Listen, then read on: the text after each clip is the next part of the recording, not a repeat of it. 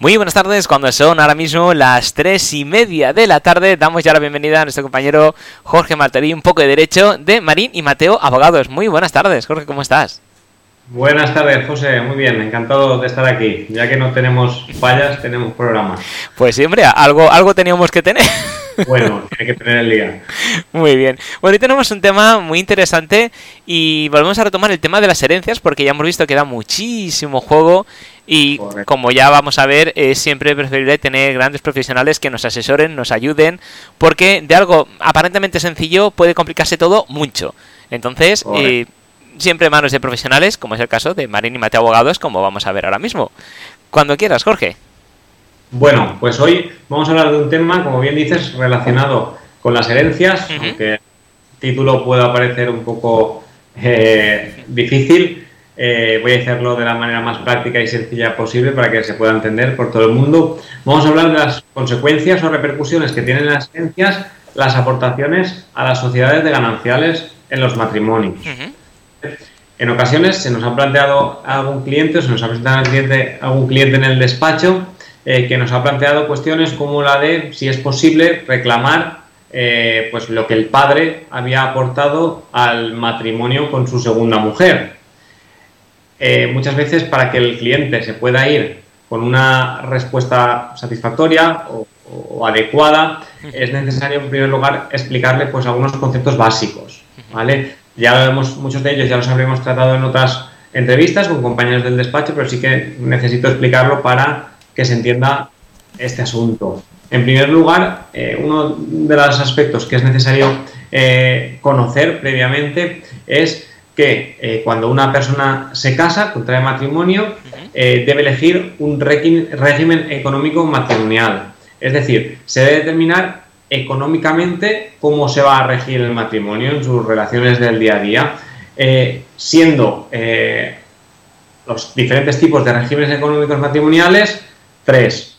El régimen económico de sociedad gananciales, el de separación de bienes y el de participación, aunque este último no lo vamos a analizar, pues será en muy pocas ocasiones. Nos centraremos eh, únicamente en los dos, en los dos primeros. Eh, en la actualidad, cuando dos personas deciden contraer el matrimonio, deciden casarse, si no dicen nada, la ley establece un, régimen, eh, un régimen general, que es el régimen de gananciales. No, los contrayentes cuando van a contraer matrimonio no quieren que su régimen, que sus relaciones económicas se rijan eh, por el régimen de gananciales, lo que tienen que hacer son capitulaciones matrimoniales, que también hemos hablado de ellas en alguna otra eh, en algún otro programa. Estas capitulaciones matrimoniales son las que determinan si nos regimos por un régimen o por otro. En las capitulaciones o las capitulaciones pueden hacerse tanto antes de contraer el matrimonio como después de una vez, una vez contraído el matrimonio. Incluso eh, podéis llevar 20 años casado y cambiar ese régimen económico matrimonial. Eh, este, este cambio eh, durante mucho tiempo se ha utilizado cuando alguno de los cónyuges era empresario o empresaria, para no comprometer, digamos, el patrimonio familiar, pues se acordaba en capitulaciones una separación de bienes por si la empresa pues después no iba como a uno le gustaría que fuera. Bueno, bueno, en cuanto al régimen ganancial, eh, ¿Qué implica este régimen de la sociedad de gananciales? Implica que eh, todo lo adquirido eh, por los esposos durante, durante el matrimonio va a ser común, va a ser de los dos, salvo, en primer lugar, lo que se herede, en segundo lugar, lo que se reciba en donación y, en tercer lugar, lo que se tenía con carácter previo a ese matrimonio. Estos seguirían siendo bienes privativos que no formarán parte del patrimonio del matrimonio, ¿vale? Del patrimonio ganancial. Por ejemplo, eh, son gananciales pues el, típico inmuebles que se compra el matrimonio para vivir o los eh, salarios que se van percibiendo por ambos durante el matrimonio, todo esto es ganancial. En segundo lugar, en cuanto a la separación de bienes, el régimen económico de separación de bienes implica que cada uno es dueño de sus bienes y no existen bienes en común. El matrimonio en común no tiene ningún bien eh, entre los dos, cada uno tiene los suyos. En el día de hoy nos vamos a centrar en el régimen de gananciales y cómo afecta este al momento en el que uno de los dos miembros del matrimonio fallece. Es igualmente, o, de manera, se podría aplicar de manera similar a los divorcios, pero hoy nos centraremos, como bien decías, en el tema hereditario. Otro de los aspectos eh, previos que es necesario eh, conocer para entender la problemática que, vamos a analizar es, saber lo que es realmente una aportación a la sociedad de gananciales. Eh, si lo pudiéramos definir, podríamos definirlo como aquel negocio jurídico en virtud del cual uno de los miembros del matrimonio hace común uno de los bienes que previamente eran privativos. De manera que ese bien de ser únicamente de uno de los esposos pasa a ser de ambos, ya sea porque ese bien lo compró de soltero o porque lo había recibido en, herencia o lo había recibido en donación. En cuanto a los tipos de aportaciones a las sociedades gananciales, encontramos dos tipos. En primer lugar, eh, estaría la aportación gratuita, en el que uno se compromete a aportar, o se compromete, no, uno aporta a esa sociedad gananciales un bien, pero en el momento en que se disuelve la sociedad de gananciales no hay nada que poder reclamar o, restituir. Y en segundo lugar tenemos la aportación a la sociedad de gananciales onerosa. Esta eh, aportación eh, supone que el cónyuge que ha aportado sus bienes ¿vale? tendrá un derecho, un crédito un derecho de crédito frente a esa sociedad. La sociedad es deudora de ese cónyuge por cierta cantidad. Eso, eh, si el, matrimonio funciona bien y luego eh, alguno de ellos fallece, puede no generar ningún problema, pero también puede generar muchos problemas. Hasta aquí, pues yo creo que la, breve explicación para poder entender la problemática eh, que se quiere o que quiero exponer. Eh, me gustaría también exponer esta problemática con un ejemplo, ¿vale? Un ejemplo adaptado a la situación actual, a la situación de la familia actual. Eh, hemos dejado ya un poco de lado la familia tradicional, del marido o mujer para toda la vida, de los hijos, y eh, se abre un, abanico muy amplio de tipos de familias y de relaciones familiares. Encontramos desde familias con hijos de uno de los cónyuges y, familia, y con hijos del otro cónyuge, con familias que tienen hijos en común, pero también traen hijos de otros matrimonios, o que no tienen hijos en común y solo uno trae hijos de otros matrimonios. Quiero decir, hay una amplia variedad de eh, tipos de familia que provoca que cada vez las relaciones eh, familiares pues, sean más complejas y puedan generar eh, más problemas. En cuanto al ejemplo, imaginemos que un señor se casa por segunda vez, ya se divorció de su primera mujer, en el nuevo matrimonio establecen el régimen económico de, de, gananciales, ¿vale? Y este señor además tiene un hijo del primer matrimonio, pero del segundo matrimonio no tiene ningún hijo. El señor al segundo matrimonio decide aportar pues, un piso que se le adjudicó cuando se divorció de su primera esposa, que era suyo. Lo decide aportar al nuevo matrimonio. ¿vale? Pasan los años y este señor fallece. Claro, el hijo dice, pues no es justo que lo que era de mi padre únicamente, porque se haya hecho una aportación a gananciales, mm, implique que la esposa, la segunda esposa, pues reciba ese inmueble sin tener que dar eh, nada a cambio. Por lo tanto, en estos casos, lo más importante de todo es poder analizar o poder estudiar la, la escritura notarial que se hace cuando se hace la aportación a la sociedad de gananciales porque es necesario que dicha aportación se haga mediante una escritura ante notario. Esta, eh, esta escritura puede establecer, como decíamos, los tipos de aportaciones, que la aportación sea gratuita, en ese caso pues nada se podrá hacer, nada se podrá reclamar, pero sí que puede pasar que la escritura diga que la aportación es onerosa, por lo tanto se ha generado esa deuda eh, de la sociedad en favor del cónyuge que ha aportado el bien, o en caso de que haya fallecido, en favor de sus eh, herederos. Esto evitará que la segunda esposa pues, se pueda adjudicar en la liquidación de gananciales de manera gratuita pues, parte del bien que realmente pertenecía al esposo. Eh, ahora bien, eh, estas escrituras de aportación a gananciales deben cumplir unos requisitos para que sean totalmente válidas o para que luego podamos obtener ese eh, derecho de crédito. ¿Cuáles son estos requisitos? Pues el fundamental es que se debe constar de una manera expresa, ¿vale? Que esa aportación a la sociedad de gananciales es onerosa, no es gratuita. Y además también se debe hacer constar de manera expresa que en caso de que se disolviera la sociedad de gananciales, eh, se daría o, o, existiría ese derecho de crédito eh, frente a la sociedad del que, del que hablaba y en favor de los herederos del, del cónyuge que aportó el bien. ¿Vale?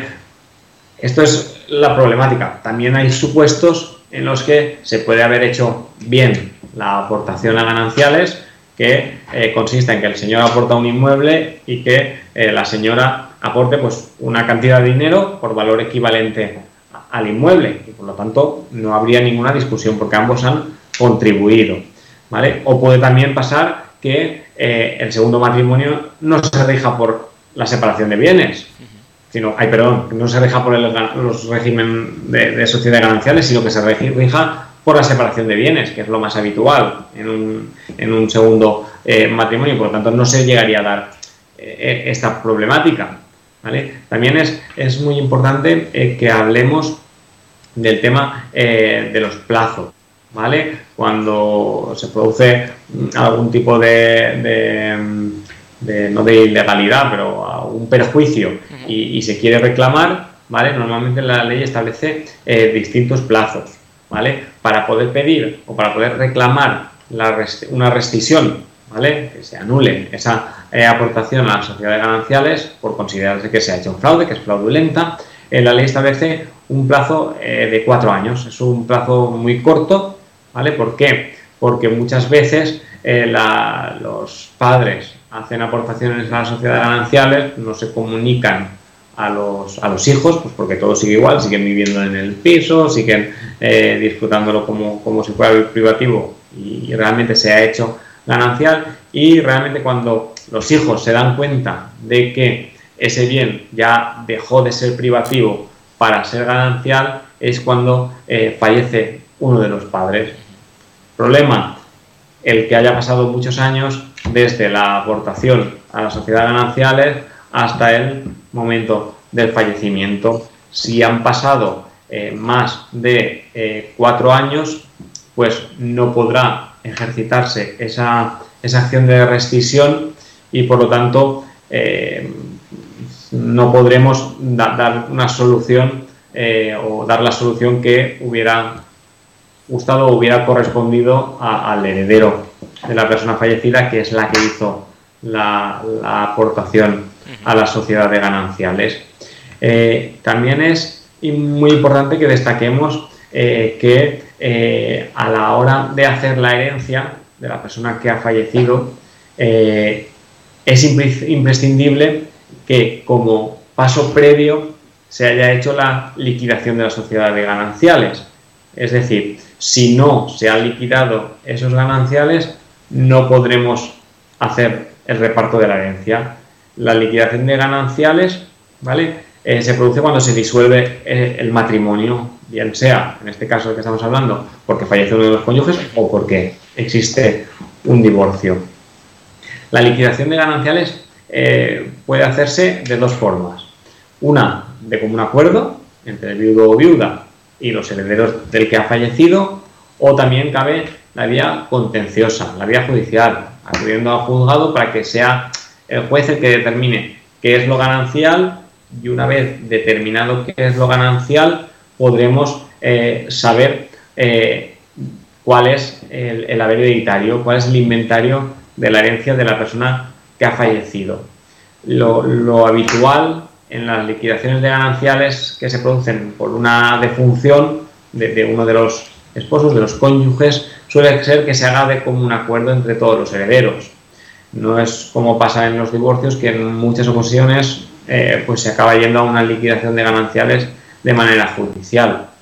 Puede que como en las herencias mm, toque a, repartir o a recibir, pues por eso muchas veces es más fácil eh, llegar a un acuerdo que en el divorcio, que al final pues parece que todos crean que salen eh, perjudicados.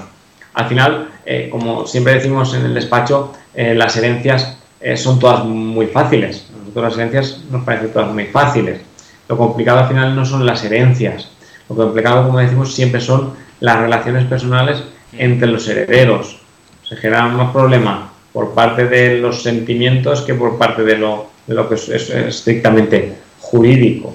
¿vale? Como vemos, eh, al final lo fundamental en el tema que estamos tratando, en la aportación a la sociedad de, gananciales, es preparar muy bien esa escritura notarial eh, que, va a, dar lugar a que un bien privativo se convierta en un bien ganancial, siempre con la finalidad de, no dejar problemas a, las personas, pues a los herederos, a los que quedan tras el fallecimiento de la persona que ha eh, decidido hacer ganancial un bien que, previamente era privativo. Desde el punto de vista eh, eh, de la jurisprudencia, de las sentencias, eh, sí que es verdad que encontramos muchas sentencias que por errores en la preparación o en la redacción de estas escrituras de aportación a la sociedad de gananciales, pues acaban dando lugar a situaciones pues que pueden parecer injustas y que además si lo unes a la pérdida de, esa persona